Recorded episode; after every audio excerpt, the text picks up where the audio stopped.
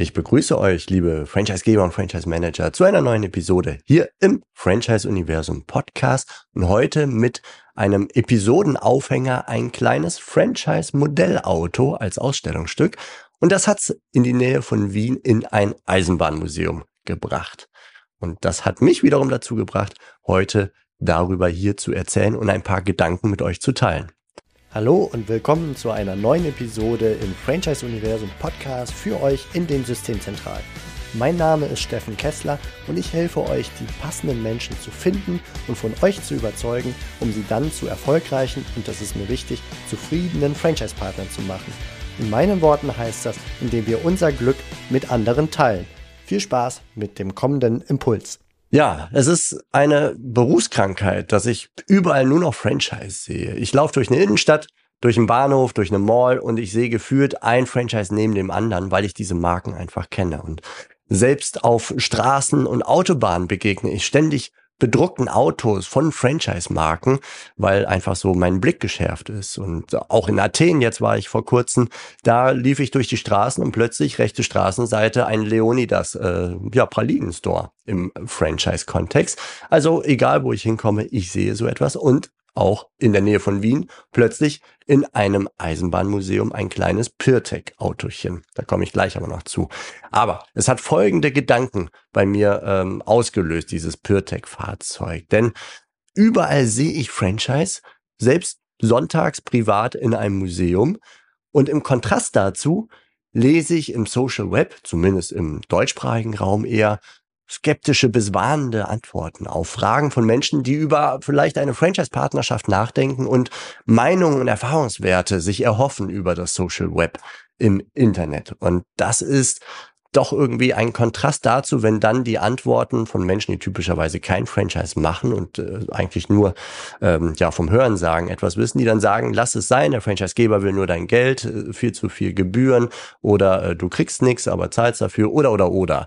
Und jetzt mal ganz ehrlich, wenn Franchise wirklich so ausbeutend wäre, so unbefriedigend für Franchise-Nehmer und so unnötig gebührenbelastend oder belastend durch Gebühren, Franchise-Gebühren, wenn das alles so wäre, warum gibt's dann weit über 100.000 Standorte allein in Deutschland, die zumindest mir gefühlt an jeder Ecke begegnen?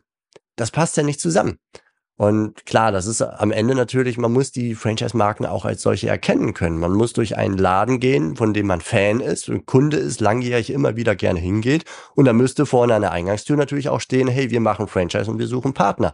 Dass einem das überhaupt bewusst ist. Und ich bin halt in dieser Hinsicht in einer Art Luxussituation, dass mir die ganzen Marken bekannt sind. Aber da gibt's halt auch noch die Kehrseite, nämlich unsere, unsere Medien, die eher die kritischen, skeptischen Stimmen sammeln. Also ich denke da immer wieder mal an einen Beitrag, ich glaube, es war in der ARD-Report München vor bestimmt 10, 12 Jahren, der mich ja schon ein bisschen schockierte, muss ich auch sagen. Denn der Titel war einfach Pleite Geier Franchising. Auf Basis von zwei einzelnen ja, Geschichten von Franchise-Nehmern, also zwei Franchise-Nehmern, die Probleme hatten. Ich glaube, es war Ankerbrot und noch eine zweite recht bekannte Marke auch. Und dann wurde alles über einen Kamm geschert, wegen zweier Unternehmer, die es aus welchen Gründen auch immer nicht geschafft haben. Pleitegeier Franchising, also sinngemäß, mach dich mit Franchise selbstständig und du wirst, ja, pleite gehen.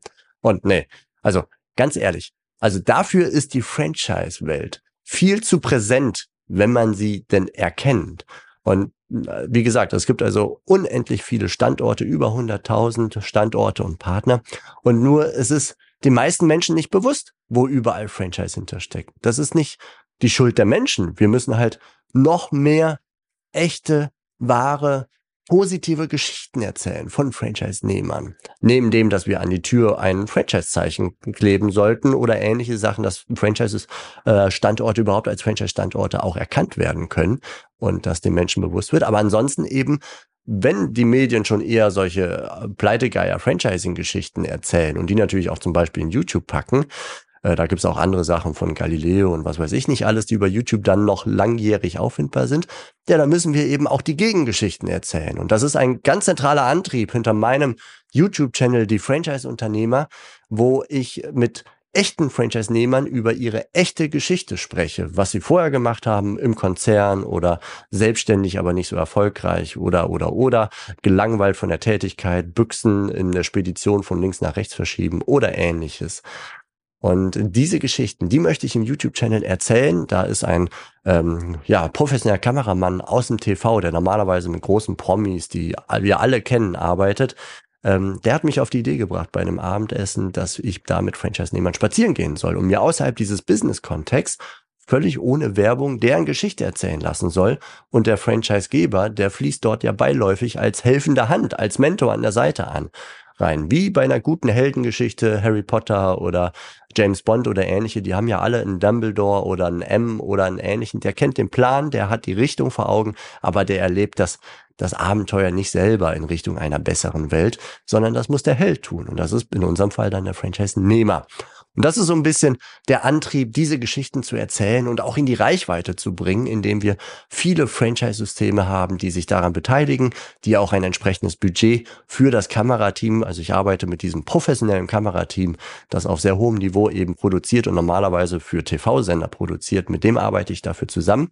Und dafür braucht es natürlich ein bisschen Tagesbudget, dass wir dann auf bis zu drei Franchise-Projekte an einem Tag, die wir in einer Region besuchen für zweieinhalb Stunden für Drehs.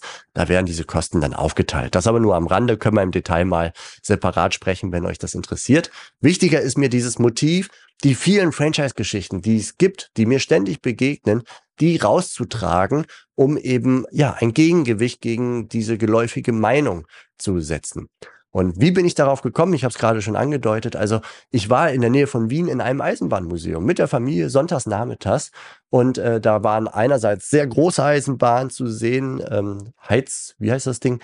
Heiz, äh, Heizhaus in der Nähe von Wien. Sehr empfehlenswert, alte Dampfloks zu sehen. Teilweise fahren sie auch noch wirklich alte Dinger. Das ist ein Verein, der die alten Bahnen äh, ja für die für die zukünftigen Generationen noch sichtbar halten möchte.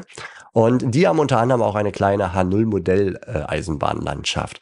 Die habe ich mit meinem kleinen Sohnemann beguckt und meiner Tochter. Und da begegnete mir dann ein, einer in dieser Landschaft direkt am Rande der Glasvitrine ein kleines Modellauto und zwar von Pyrtec. Franchise-System für äh, Schläuche und Hydraulik und Armaturen und Co.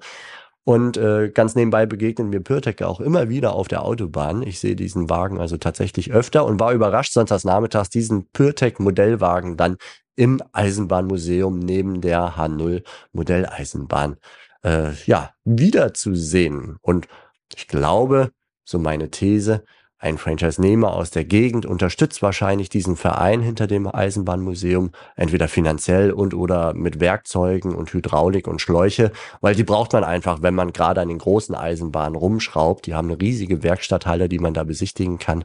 Und da kann, glaube ich, ein Pyrtec-Franchise-Nehmer gute Dienste leisten. Vermute, das ist so ein bisschen der Hintergrund, die Geschichte dahinter. Und so wird dann auch ein kleines Franchise-Fahrzeug zum Ausstellungs- Stück in einem Eisenbahnmuseum und begegnet mir sonntags nachmittags und ich denke, Mensch, Franchise lässt einen aber auch wirklich gar nicht los. Es begegnet einem überall. So kam ich einfach auf den Gedanken, ja, wenn das so ist, dann kann Franchising wirklich nicht so schlimm sein, aber wir müssen noch mehr die guten Geschichten erzählen.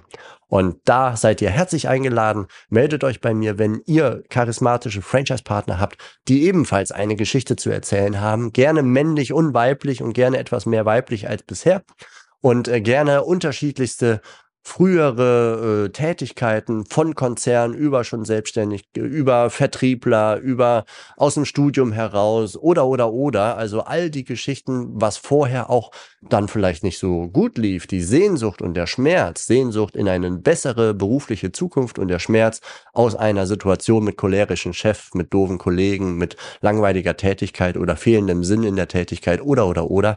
Das sind die Geschichten, die die Leute hören wollen, weil sie sich damit identifizieren. Sie denken dann einfach, oh, was der da erzählt, das könnte ja ich sein oder dass er erzählt da gerade meine Geschichte aus seinem alten Leben. Und ah, interessant, der hat ja das Thema Franchise dann als Ausweg gefunden, sollte ich mich auch mal mit beschäftigen. Und mit diesem Franchisegeber als Mentor wäre ja vielleicht auch eine Option. Ist keine totale Performance-Thematik oder so, dass dann jetzt 100 Millionen Leads eintrudeln, aber alle zusammen erhöhen wir die Reichweite. Also ich möchte viele 100 Franchise-Nehmer-Porträts dort ähm, ja ins YouTube bringen über die Zeit. Aktuell bin ich bei knapp 30 und ich denke, dass wir da einfach einen Gesamtbeitrag für die Franchise-Wirtschaft leisten können, neben dem, dass mir Franchise-Geber erzählen, dass wenn sie im Gespräch mit Franchise-Partnern sind und der Rekrutierungsprozess sich fortführt, dass vor Vertragsabschluss sie im Grunde sich alle dieses Video, das er da gedreht hat oder drehen lassen hat, diese Franchise-Nehmer-Story mit mir, sich die alle gewissermaßen als Bestätigung vor der finalen Entscheidung nochmal angeschaut haben. Da ist also keiner, der sich dieses Video dann nicht proaktiv angeschaut hat, weil er einfach nach bestätigenden Elementen sucht. Und das ist ein sehr wertvoller individueller Effekt, denke ich, im Rekrutierungsprozess, über der äh, ja grundsätzlichen Idee der der Lead-Generierung, weil man den Leuten einen entsprechenden Flow ins Ohr setzt.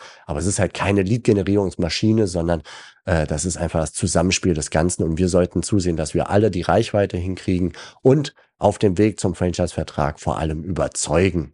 Und da freue ich mich, wenn ihr dabei seid mit charismatischen Franchise-Partnern. Zum Beispiel jetzt November 2023 in der Region Frankfurt, so grob Stuttgart bis äh, Köln und Mainz bis Würzburg, also sehr große Region um Frankfurt herum.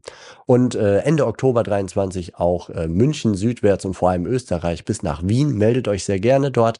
Und dann geht's weiter in 2024 im April. Im mittleren Deutschland ist noch nicht genauer definiert. Und vor allem in Norddeutschland, da habe ich schon tatsächlich drei fixe Termine und werde dann nur noch einen zweiten Tag mit ein, zwei, maximal drei weiteren Terminen, eher ein, zwei weiteren Terminen dann hinzupacken. Im April 24 so im Raum Hamburg bis Kiel oder Oldenburg bis Kiel. Das ist jetzt im Moment das, was steht. Meldet euch gerne. Ich bin für euch da und freue mich auf spannende Geschichten. Ja, und in dem Sinne, schreibt Franchise an eure Tür der Standorte, zeigt, dass ihr Franchise macht, dass die Leute wissen, wie viel Franchise eigentlich da draußen ist. Ich wünsche euch was. Macht's gut. Ciao. Das war's für heute von mir hier im Franchise Universum Podcast. Ich freue mich, wenn für euch ein passender Impuls dabei war und wenn ja, dann leitet ihn gerne an eure Kollegen innerhalb der Systemzentrale weiter und ganz besonders empfehlt sehr gerne diesen Podcast an eure befreundeten Franchisegeber und Franchise-Manager, denn es ist natürlich noch lange nicht jeder in der Podcast-Welt angekommen. Und sehr gerne hinterlasst mir eine nette Bewertung auf iTunes. Das hilft mir, diesen kleinen Nischen-Podcast für die Franchise-Wirtschaft leichter auffindbar zu machen. Ich wünsche euch eine gute Zeit, teilt euer Glück, euer Wissen, euren Erfolg mit euren Franchise-Partnern. In diesem Sinne macht es gut, bis zur nächsten Episode. Ciao.